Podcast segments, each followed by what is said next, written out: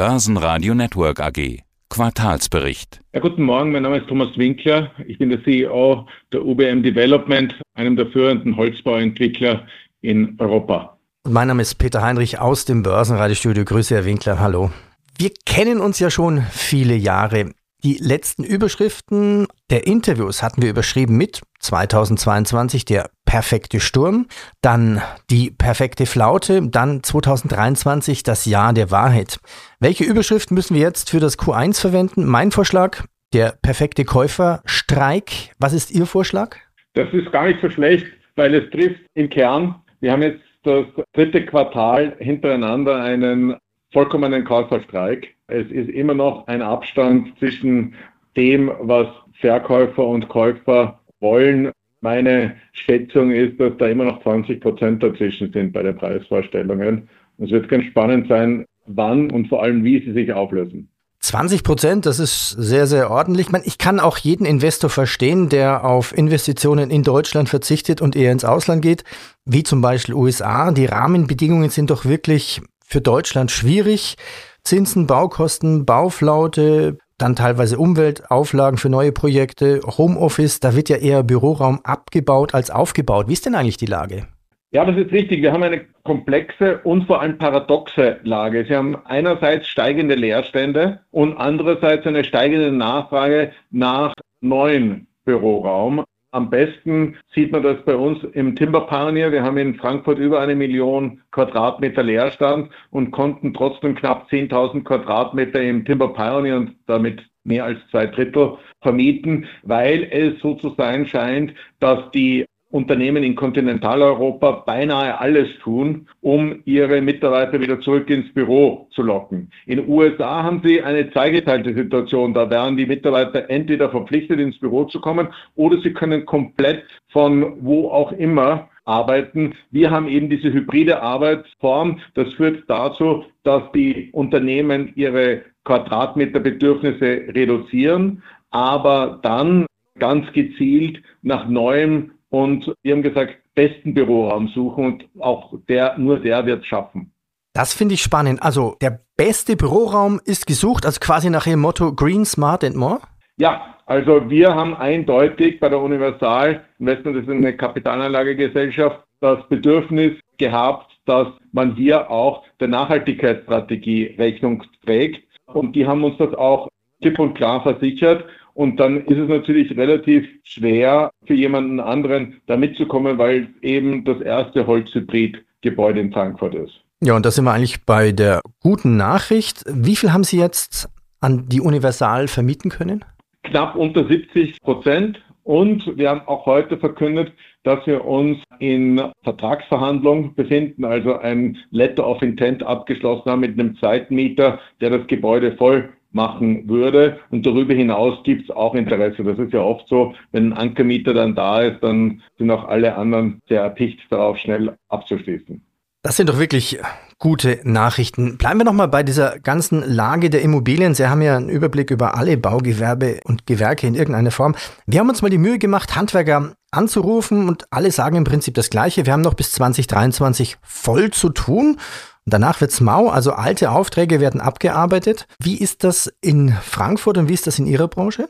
Also wir können das bestätigen. Allerdings, wir sehen eben jetzt auch erstmals die Hochbaupreise, ich betone die Hochbaupreise, fallen im April. Wir haben jetzt nur eine Statistik vorliegen für Österreich, aber in Österreich sind sie um 1,9 Prozent gefallen. Und das zeigt ja, wo das hingeht. Und vor allem die Subunternehmer haben ja weniger lange Auftragsbestände und die strampfen schon ganz schön.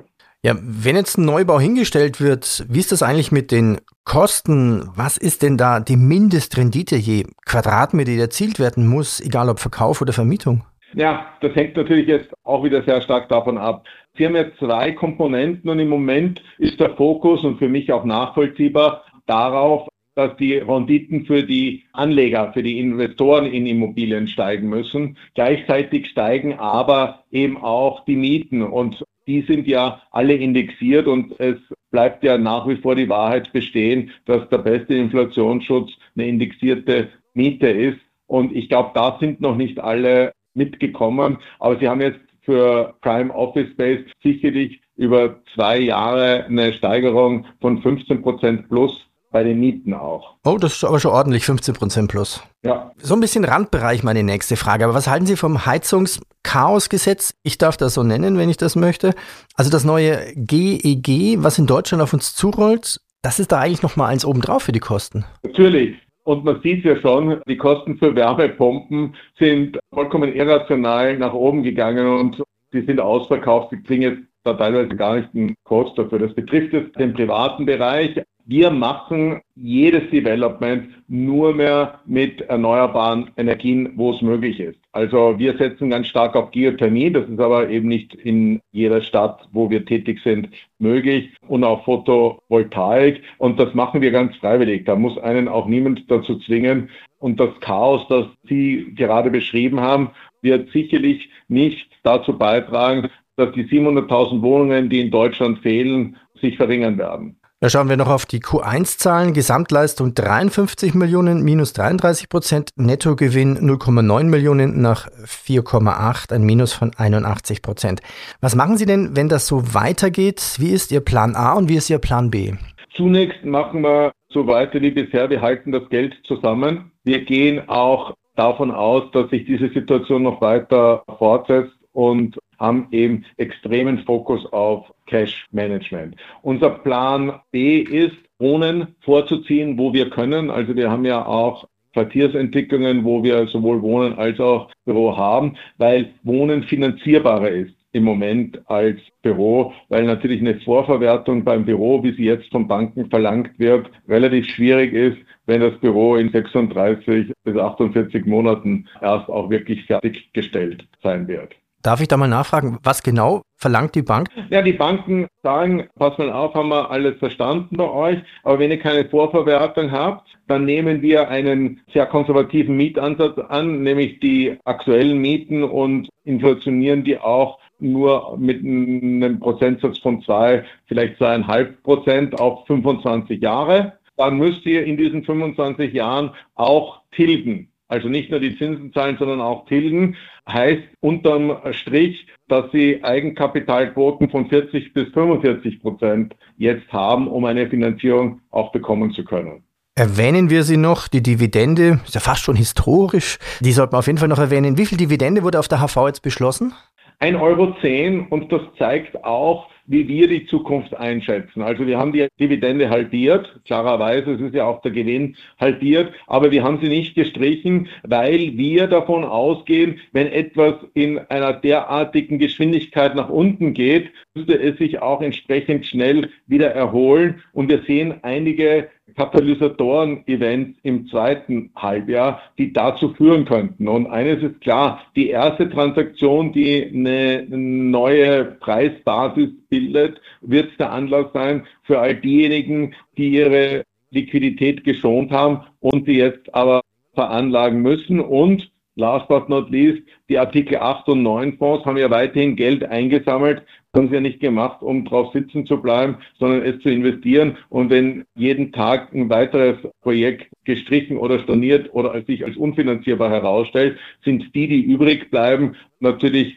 besonders privilegiert in dem Moment eben, wo wieder Transaktionen zustande kommen. Das ist ein gutes Argument und so viel Artikel 9 Fonds gibt es ja noch gar nicht. Das ist richtig, aber es sind die einzigen, die noch Geld eingesammelt haben jetzt im ersten Quartal mhm. ähm, und aus meiner Sicht auch einsammeln werden. Sie haben ja das Damoklesschwert in den USA, das selbst bei offenen Fonds geschlossen werden muss, weil eben zu viel Geld abgezogen wird. Da gibt es in unseren Märkten eine etwas vernünftigere Regel. Und von daher ist der Anlagedruck wahrscheinlich nicht so groß, wie er mal war. Aber wie gesagt, wenn Sie sich mit dem Thema Inflationsschutz beschäftigen, landen Sie zwangsläufig bei Immobilien. UBM Development ist einer der führenden Entwickler von Holzbauprojekten in Europa. Sie sagten von auch, Sie machen Richtung mehr Wohnen, wenn da Projekte zu finden sind.